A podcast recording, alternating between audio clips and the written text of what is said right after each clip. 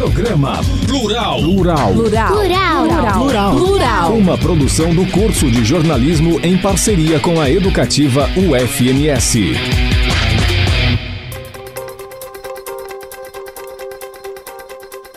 Está no ar mais um Plural, o programa dos professores e professoras, alunos e alunas do curso de jornalismo da UFMS. Eu sou a professora Catarine Miguel e nesta série de programas discutimos o impacto do isolamento social, especialmente para as mulheres. Este isolamento, sem dúvida, é o melhor recurso para combater a epidemia, tem um custo para além do econômico. O relatório da ONU Mulheres, o último relatório Mulheres no Centro da Luta contra a Covid-19, comprovou como elas, ou seja, nós, né, mulheres, tivemos nossas rotinas mais afetadas pelo novo coronavírus. Para as mulheres, o isolamento ainda pode significar sobrecarga de trabalho, ao exigir mais esforço doméstico, concentrar cuidados com casa, filhos, parentes, educação dos filhos, o próprio trabalho, além dos já comprovados aumentos da violência doméstica e sofrimento emocional. É, a sobrecarga psicológica aumenta nesse período. E para falar especialmente sobre isso, a gente conversa por telefone, respeitando as regras de distanciamento, com a professora do curso de psicologia da UFMS, é também professora do mestrado em psicologia e coordenadora do grupo de pesquisa Gênero e Psicologia, professora Zaira de Andrade Lopes. Professora, para começar, né, eu queria que você comentasse qual o principal desafio que você vê para a mulher hoje em isolamento social. Essa mulher que é mãe de família, muitas vezes responsável por todos os cuidados, agora se vê assombrada por uma pandemia, né, pelo medo de adoecer e não dar conta de tantas demandas. A gente está percebendo esses impactos psicossociais que ocorrem a qualquer pessoa, né? Cultura, classes econômica, comunidade, grupos sociais. No entanto, por quê? Por que, que a questão das mulheres tem sido? Por que, que esse é o nosso grande desafio? Quando a gente pensa na sobrecarga de trabalho, na sobrecarga eh, de atividades, atribuições que essas mulheres têm no seu cotidiano, com ou sem pandemia, né? E esse tem sido o nosso desafio de pensar como que essas mulheres têm desenvolvido as suas ações, o que que a sociedade historicamente colocou como papel da mulher e que, e que durante essa pandemia, é, esse processo de retorno ao privado, de retorno ao ambiente doméstico em evidência, né, vai se evidenciar uma, uma das atribuições é, historicamente é, atribuídas às mulheres, uma das tarefas historicamente atribuída, que é o cuidar. Na nossa sociedade, nós aprendemos que o cuidar, o garantir a sobrevivência, o garantir a saúde, isso faz parte da constituição do feminino, né? Então, esse é o nosso desafio, com ou sem pandemia. E na, na pandemia isso sobressai o que, você, o que foi apontado, por exemplo, por esse estudo que foi divulgado agora, né? Então, como que a gente vai analisar esse impacto? Então, pensando na constituição da subjetividade de meninas e meninos, como é que historicamente nós nos constituímos homens e mulheres, nós constituímos o feminino, então como que nós vamos pensar essa existência? O nosso grande desafio que tem apontado, principalmente no contexto da, da pandemia, é pensar como que essa subjetividade masculina e feminina tem se constituído, como que nós temos educado meninos e meninas. Por que, que só as mulheres são ensinadas para o cuidar?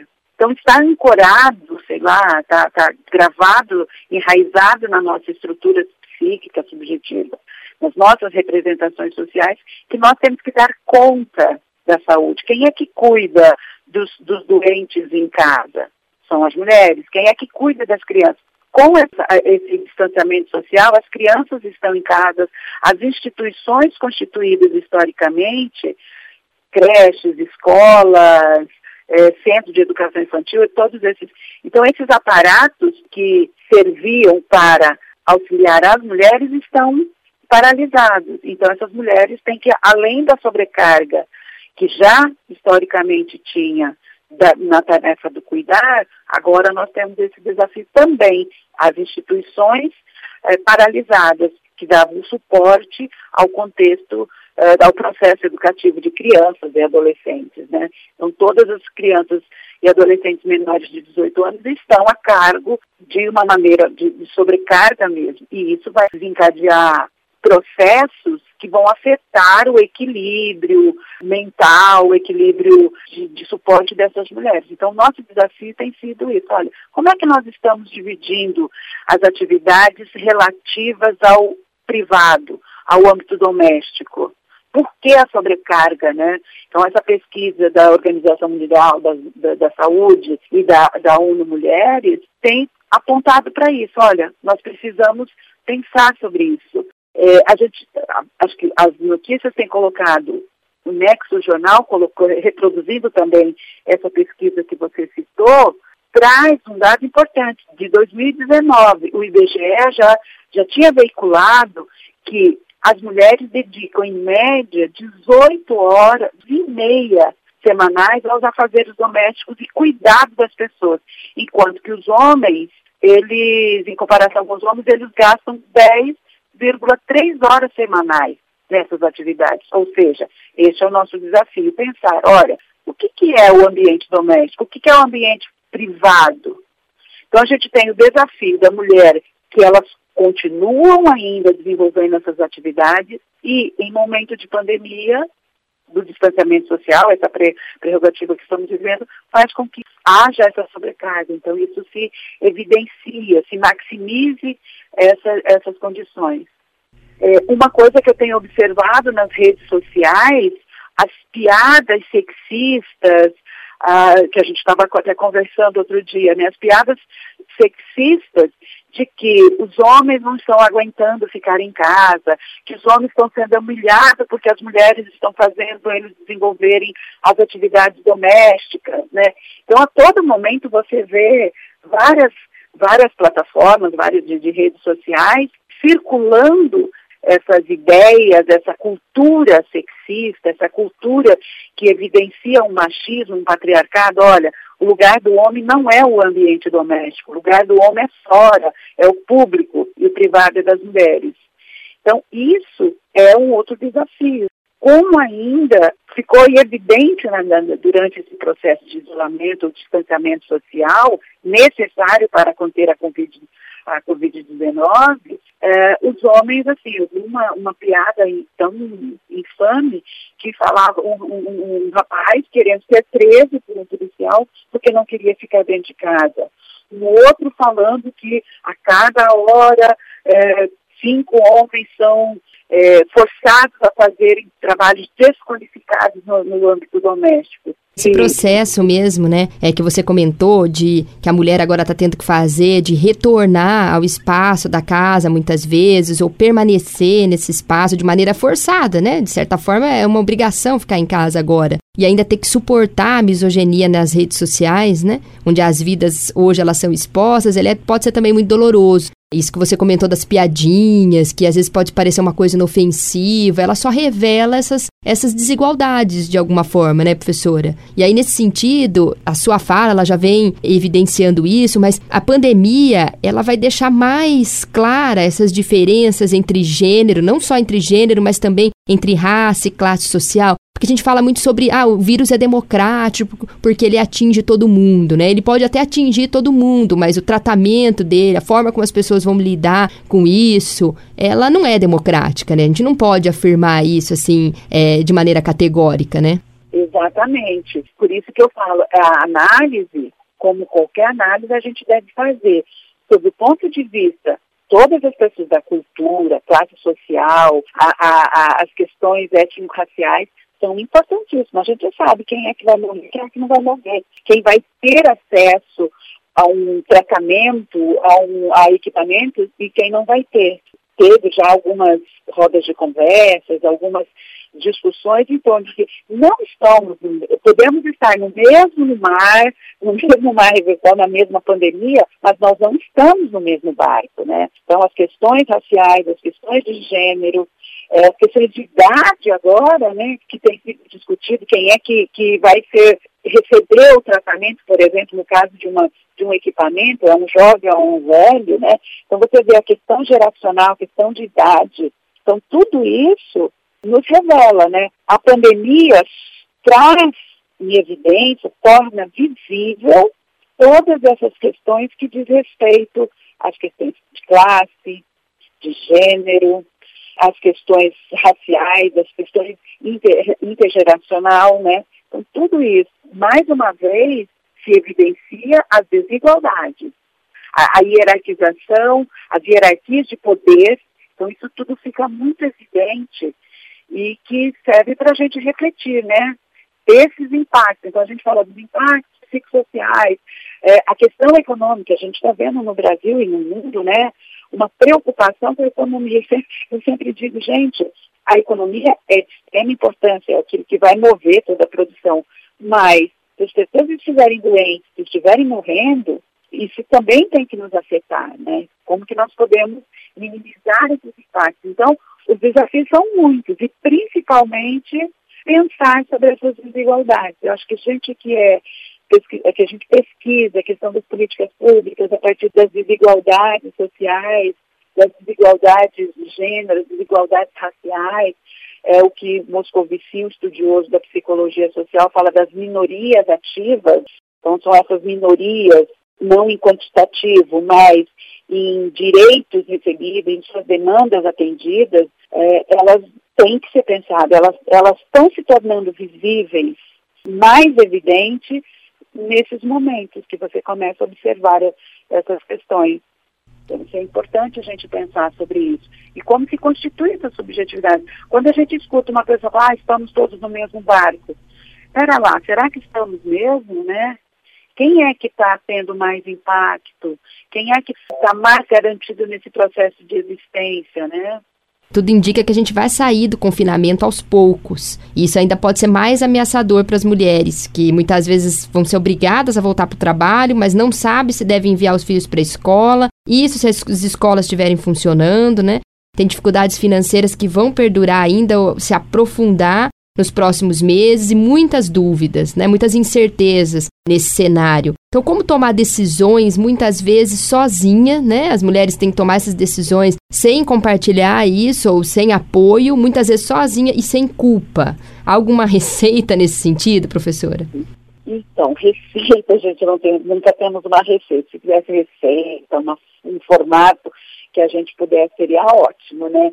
Mas a gente vê é, eu, esses dias eu vi uma matéria, uma notícia de jornal, uma matéria falando de que o MEC estava considerando que, a, que o ensino à distância estava sendo aprovado, que foi uma boa experiência. Aliás, era o medo que a gente tinha nesse processo da pandemia, a questão da IAD, de uma forma é, é, massiva, pudesse ser, ser desencadeada, né? Então, colocando que no ensino médio tinha sido bons resultados. E eu vi é, a, a processo, colocando na educação infantil, na educação, na educação básica, né, a questão da EAD. A gente sabe que isso não é possível. E muitas mães que eu vi, por exemplo, amigas colo colocando, né, de, de, de comunidades bem carentes, como é que eu ensino meu filho? Eu não sei fazer essas questões, né? Como que fosse falar, olha mãe, auxilia seu filho em casa, né? As mães têm as suas dificuldades, então essas são coisas, e elas estão sozinhas.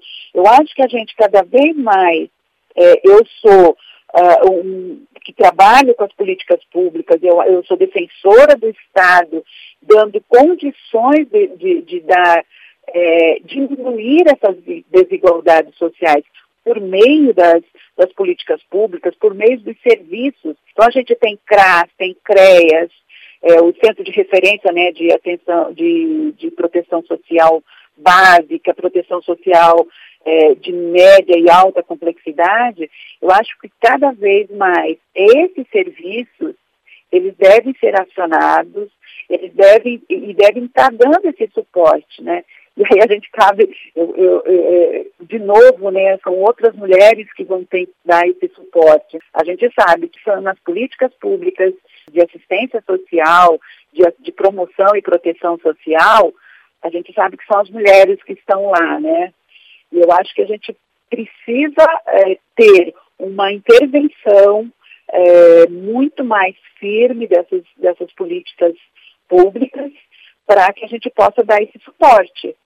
Então, eu penso que o caminho é um Estado presente, que é uma perspectiva socialista, comunista, mas é um Estado que, que, que se apresente, né? Afinal de contas, os gestores estão aí, gestores e gestoras estão aí para nos organizar a sociedade nas suas lacunas, nas suas deficiências, nas suas necessidades, nas suas demandas. E o movimento social organizado cada vez mais ativo. Eu acho que se a gente não fizer esse movimento de solidariedade de, e de, e de um movimento coletivo de exigência do Estado, a gente não, não vai chegar a lugar nenhum, a gente não vai conseguir superar esses desafios.